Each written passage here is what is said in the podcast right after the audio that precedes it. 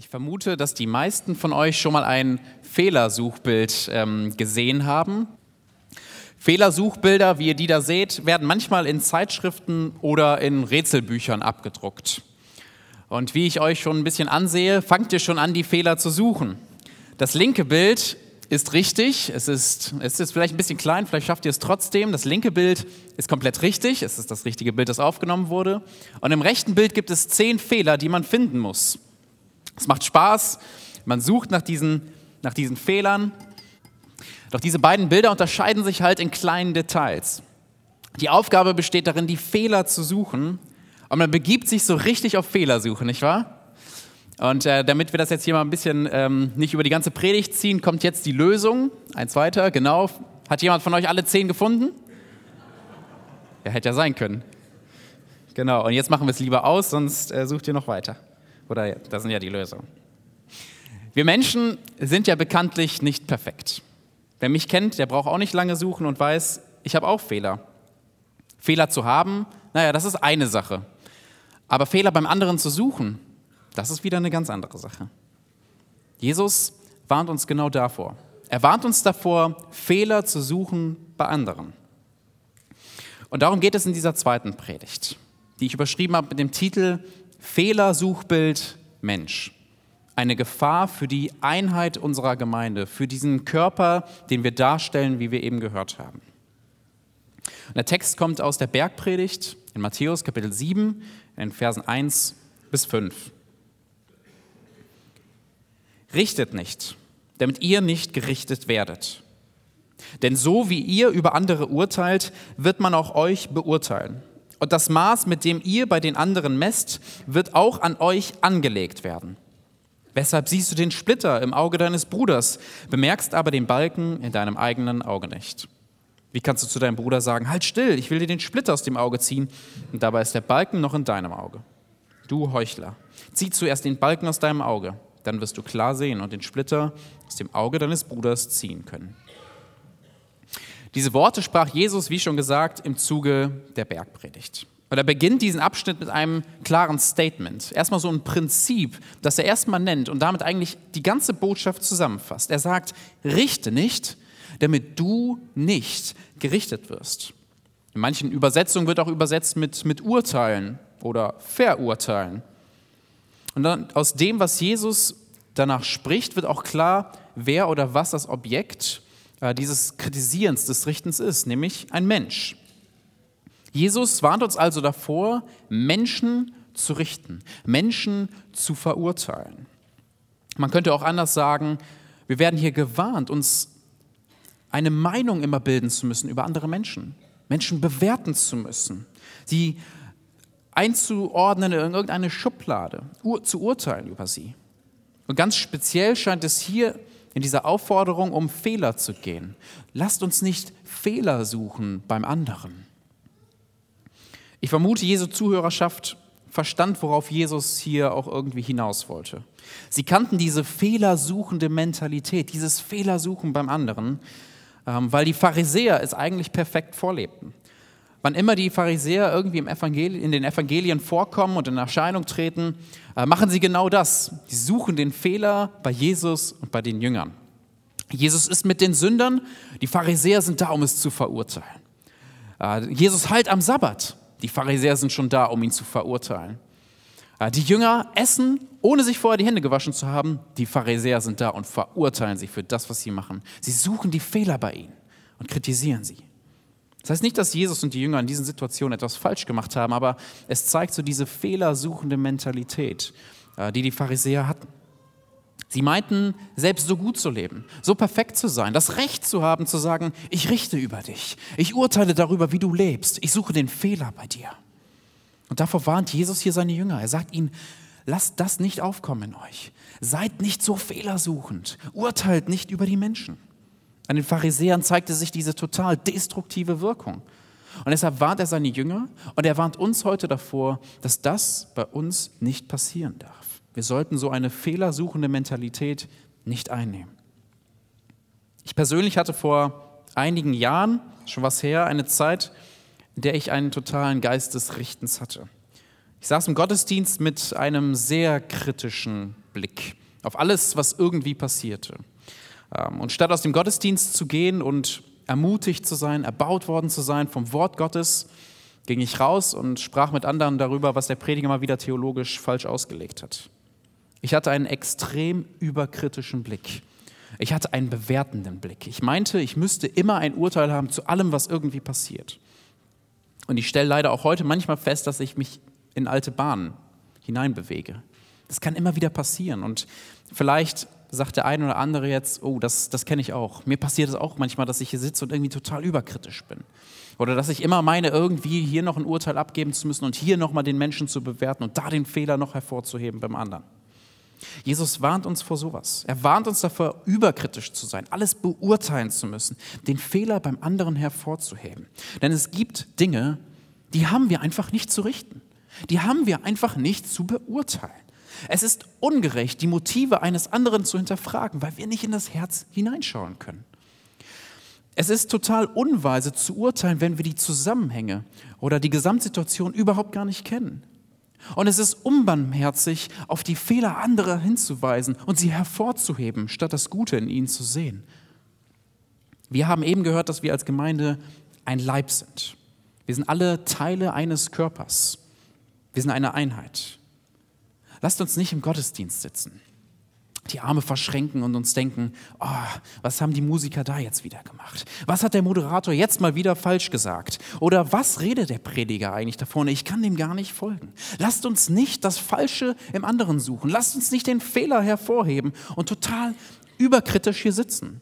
Denn man kann eine total überkritische Mentalität haben und dann nur noch das Schlechte mitnehmen statt das Gute zu sehen und aus dem Guten zu wachsen. Lasst uns auch nicht auf die Pastoren schauen und sagen, oh, diese schlechten Motive, die er bestimmt, oder die Motive zu hinterfragen, nur weil eine Entscheidung uns vielleicht irgendwie nicht so ganz passt. Lasst uns auch nicht in eine Generationenkritik hineinkommen, dass wir sagen, ach, die Senioren, die, die verstehen doch überhaupt gar nicht mehr, wie heute die Welt läuft. Oder ah, die jungen Leute von heute, denen fehlt es doch am Charakter hier und da. Das, das ist sowas von überkritisch. Lasst uns so nicht miteinander umgehen. Lasst, einander, lasst uns einander nicht in Schubladen stecken und den Fehler beim anderen suchen. Denn all das gefährdet ganz sicher unsere Einheit. Eben dieses gemeinsam zusammenwachsen, um das es ja in diesem Monat auch speziell geht. Wir wollen zusammenwachsen. Und das steht dem definitiv im Weg. Im Gegenteil, es gibt ein Prinzip, das uns stattdessen leiten darf. Und Jesus nennt es konsequenterweise auch in der Bergpredigt. Äh, es steht in Matthäus 7, Vers 12. C.S. Lewis ging sogar so weit zu sagen, dass eigentlich dieser Vers alles zusammenfasst, wie wir als Menschen handeln sollen. Kann man so sehen. Dort heißt es nämlich, alles, was ihr von anderen erwartet, das tut auch für sie. Oder anders ausgedrückt, so wie ihr behandelt werden wollt, so behandelt andere. Das ist ein Prinzip, das kennen wir. Und das kennen nicht nur die Christen, nein, das ist ein Prinzip, das kennt man, glaube ich, weltweit. Weil es ein gutes Prinzip ist. Dieses Prinzip kommt von Jesus. Behandle den anderen so, wie du selbst auch behandelt werden willst. Ich will nicht, dass andere ganze Zeit nur meine Fehler sehen, mich hinter meinem Rücken kritisieren, mich aburteilen, über mich lästern. Also sollte ich es auch nicht tun. Ich will nicht, dass man jeden meiner Schritte mit einem überkritischen Blick beäugt. Also sollte auch ich das nicht tun. Jeder Autofahrer kennt sicher überkritisches Verhalten. Ja, entweder weil man selbst äh, die Kritik per Hupe äh, am eigenen Fahrverhalten erlebt hat oder weil man sich selbst aufgeregt hat über jemand anderen, der gerade zu langsam rechts abbiegt oder einem die Vorfahrt genommen hat oder weiß ich nicht was. Ich glaube, im Straßenverkehr gelten irgendwie andere Kritikregeln. Man ist mega kritisch und man denkt immer, der andere meint es total böse und schaut auf der Autobahn nochmal nach rechts. Warum bist du so langsam gefahren? So eine Art und Weise, wie wir da manchmal im Straßenverkehr miteinander umgehen, die ist total überkritische. Das darf uns in der Gemeinde nicht passieren. Lasst uns nicht direkt denken, ah, der meinte das bestimmt böse. Boah, der wollte mir hier, äh, weiß ich nicht, was reindrücken. Nein, lasst uns stattdessen das Gute im anderen sehen. Lasst uns davon ausgehen, dass da Hintergründe, Situationen sind, die wir vielleicht nicht kennen und er deshalb so reagiert hat, die Person. Lasst uns das Gute sehen. Denn das ist nicht nur gut für uns als Gemeinde, es ist sogar sehr gut für dich persönlich. Denn es hat Folgen. Es hat Folgen für dich, wenn du meinst, kritisch urteilen zu müssen über Menschen, die Fehler machen, sagt Jesus. Dann komme ich zum zweiten Punkt und möchte gerne Vers 2 nochmal lesen. Denn so wie ihr über andere urteilt, wird man auch euch beurteilen. Und das Maß, mit dem ihr andere messt, wird auch an euch angelegt werden. Jesus unterstreicht hier seine Warnung noch einmal mit einem Spruch, wie er wahrscheinlich auch im Buch Sprüche hätte vorkommen können. So wie du andere richtest, so wirst du gerichtet. Die Art und Weise, wie du andere richtest, die wird auf dich angewandt. So wie du andere misst, heißt es hier, mit einem, wie mit einem Maßstab, Zollstock oder irgendeinem anderen Messgerät. Ja, dieses Messgerät, das du an andere anlegst, nimmt Gott und legt es an dich an. Und schaut mal, wie kannst du denn mit deinem eigenen Maßstab, mit dem Gericht, mit dem du richtest, standhalten. Hier ist es zwar nicht explizit genannt, aber sehr wahrscheinlich geht es hier um Gott, der das Gericht spricht. Richte nicht, sonst wirst du von Gott gerichtet. Ich finde, das klingt ziemlich hart. Und wir könnten jetzt versuchen, in die Tiefe zu gehen und herauszufinden, oh, was meint Jesus hier eigentlich? Wie, wie meint er das, wenn er meint, er wird uns richten? Aber wir brauchen nicht in die Tiefe gehen, weil Jesus meint genau das. das ist, so redet er schon die ganze Bergpredigt eigentlich lang. Er redet hart, er redet deutlich und er redet klar. Ich werde dich richten, wenn du meinst, andere Menschen richten zu müssen. Jesus redet nicht drumherum. Ähm, und das passt doch auch so zu diesem Prinzip von Vers 12, wo es heißt, geh mit anderen so um, wie du möchtest, dass sie mit dir umgehen. Und nur, dass es hier ein bisschen umgedreht ist, nämlich so wie du mit anderen umgehst, so wird Gott mit dir umgehen. In der Bergpredigt sagt Jesus noch etwas, das diese Aussage stützt. Ein bisschen vorher, in Kapitel 6, ab Vers 14 heißt es, denn wenn ihr den Menschen ihre Fehlungen vergebt, also ihre Fehler, wird euer Vater im Himmel auch euch vergeben. Wenn ihr den Menschen aber nicht vergebt, dann wird euer Vater auch eure Verfehlungen nicht vergeben. Wieder im Grunde das gleiche Prinzip. Und auch diese Aussage hat es eigentlich total in sich. So wie du mit anderen umgehst, wird Gott mit dir umgehen. Wenn du ihnen ihre Fehler nicht vergibst, vergibt Gott dir nicht. Es ist fast so wie, wie ein Boomerang, den man wirft. Wenn man ihn wirft, kommt er wieder zurück. Wenn du ihn richtig stark wirfst, kommt er mit noch mehr Stärke zurück. So wie du diesen Boomerang der Kritik auf andere wirfst, wird Gott dich damit treffen, mit, äh, wird er dich zurücktreffen. Bist du ungerecht, bist du unbarmherzig mit anderen Menschen, zum Beispiel hier in der Gemeinde, dann wird Gott auch unbarmherzig sein. Warum ist Jesus hier so hart? Warum spricht er hier so ein klares Urteil? In Römer 2 greift Paulus das gleiche Thema auf. In Versen 1 und 4 heißt es, deshalb bist du nicht zu entschuldigen, lieber Mensch, wer immer du auch bist und dich zum Richter machst. Du verurteilst zwar den anderen, doch damit richtest du dich selbst, weil du selber tust, was du verdammst. Oder verachtest du etwa seine große Güte, Nachsicht und Geduld? Begreifst du denn nicht, dass er dich mit seiner Güte zur Umkehr bringen will? Diesen Maßstab, den wir an andere anlegen, wenn wir sie richten, können wir selbst gar nicht gerecht werden. Wenn wir meinen, mit diesem Maßstab von, von Werken und Motiven auf andere zuzugehen und mal sie zu richten und zu schauen, wie, wie kannst du dem standhalten, meinem Urteil, diesem Urteil kann keiner von uns gerecht werden, weil wir Sünder sind. Keiner von uns kann anhand von seinem Tun gerecht sein. Hier geht es nicht unbedingt um das Detail, sondern um das Gesamtbild. Keiner von uns ist gerecht.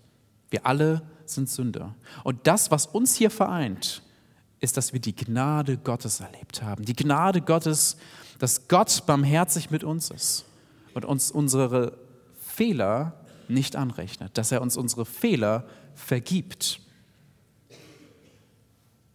Wer andere verurteilt und andere beurteilt, begreift selbst nicht, dass er diesem Maßstab nicht gerecht werden kann. Und er verachtet doch eigentlich die Gnade und Barmherzigkeit Gottes.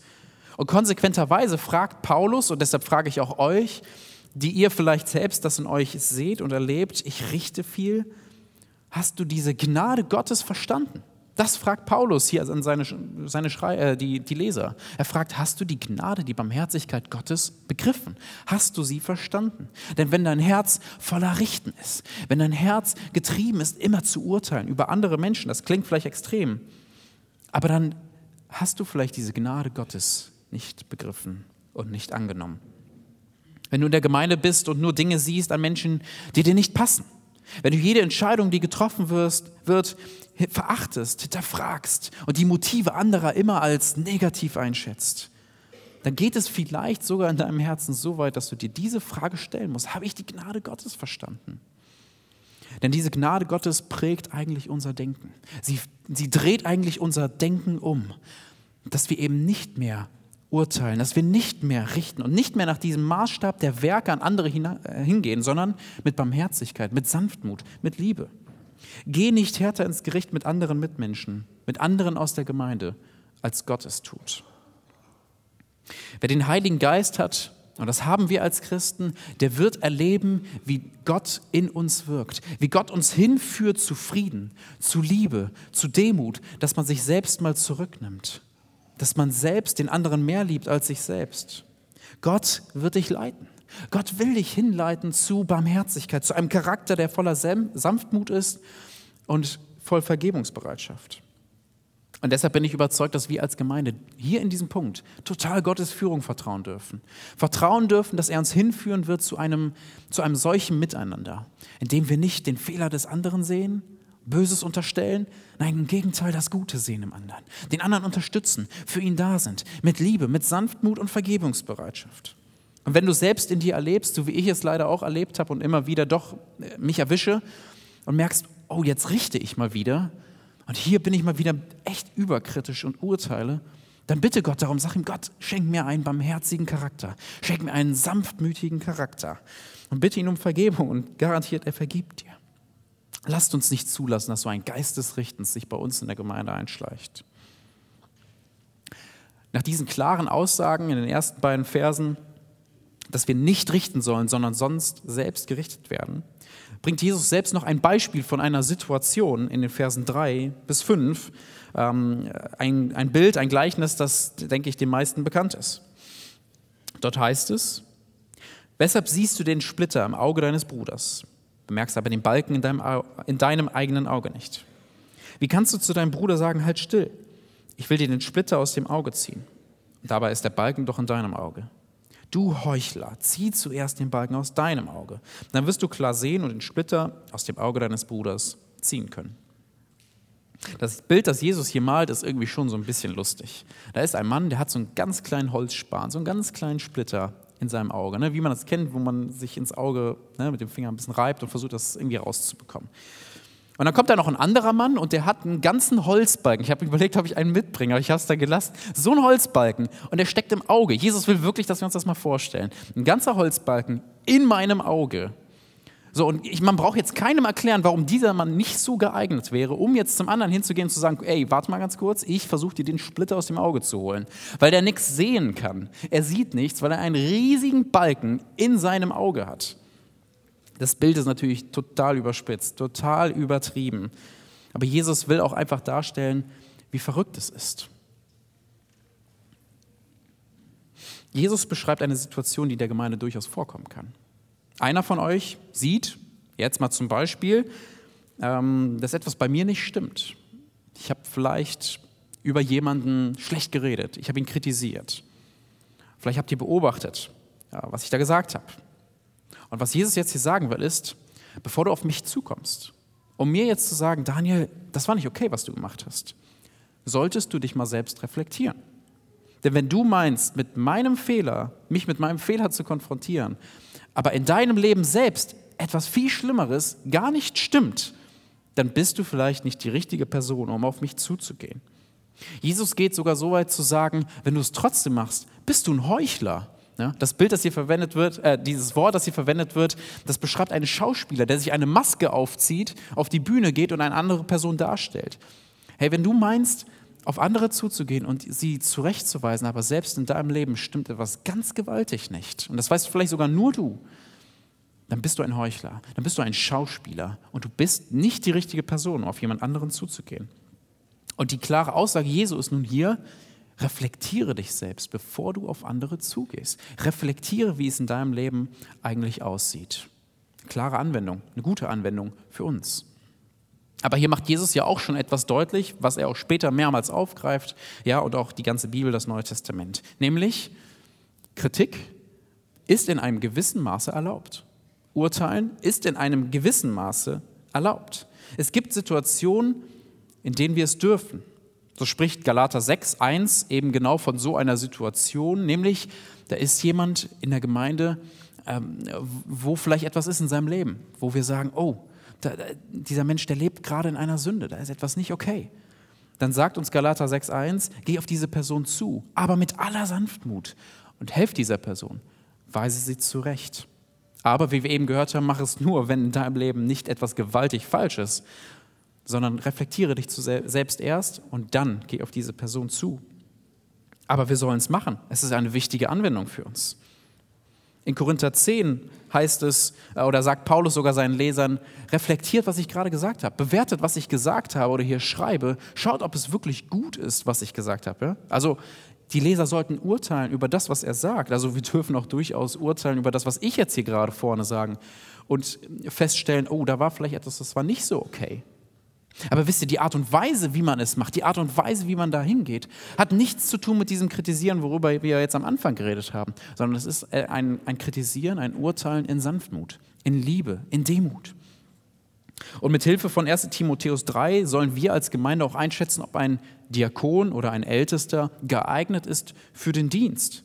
Und auch das eine verantwortungsvolle Aufgabe, äh, die wir mit sanftmütigen Herzen tun sollten. Und kein Richten im Hintergrund, ganz entscheidender Fakt. Dieses Richten, das gut ist, das Urteilen, das gut ist, das passiert nicht im Hintergrund. Das passiert im Vordergrund, im direkten Kontakt miteinander, in Liebe, wenn man miteinander ins Gespräch kommt. In Deutschland gibt es neben den Angestellten, also den professionellen Richtern, auch ehrenamtliche Richter, auch sogenannte Schöffenrichter. Sie sind an Gerichtsverfahren beteiligt ähm, neben Angestellten, diesen professionellen Richtern. Äh, und sie richten genauso wie sie über den Fall. Jetzt habe ich letztens im Radio einen Bericht gehört, da sprach eine Person, die solche Schöffenrichter ausbildet und sagte, das, was die meisten verwundert ist, wenn man ihnen sagt, dass sie das gleiche Stimmrecht haben wie der professionelle Richter. Der Laienrichter, der Schöffenrichter hat das gleiche Stimmrecht wie der professionelle Richter. Sie sind verwundert, was ich darf, ich darf richten? Darf ich das wirklich? Eine große Verantwortung, die diese Person wahrnehmen.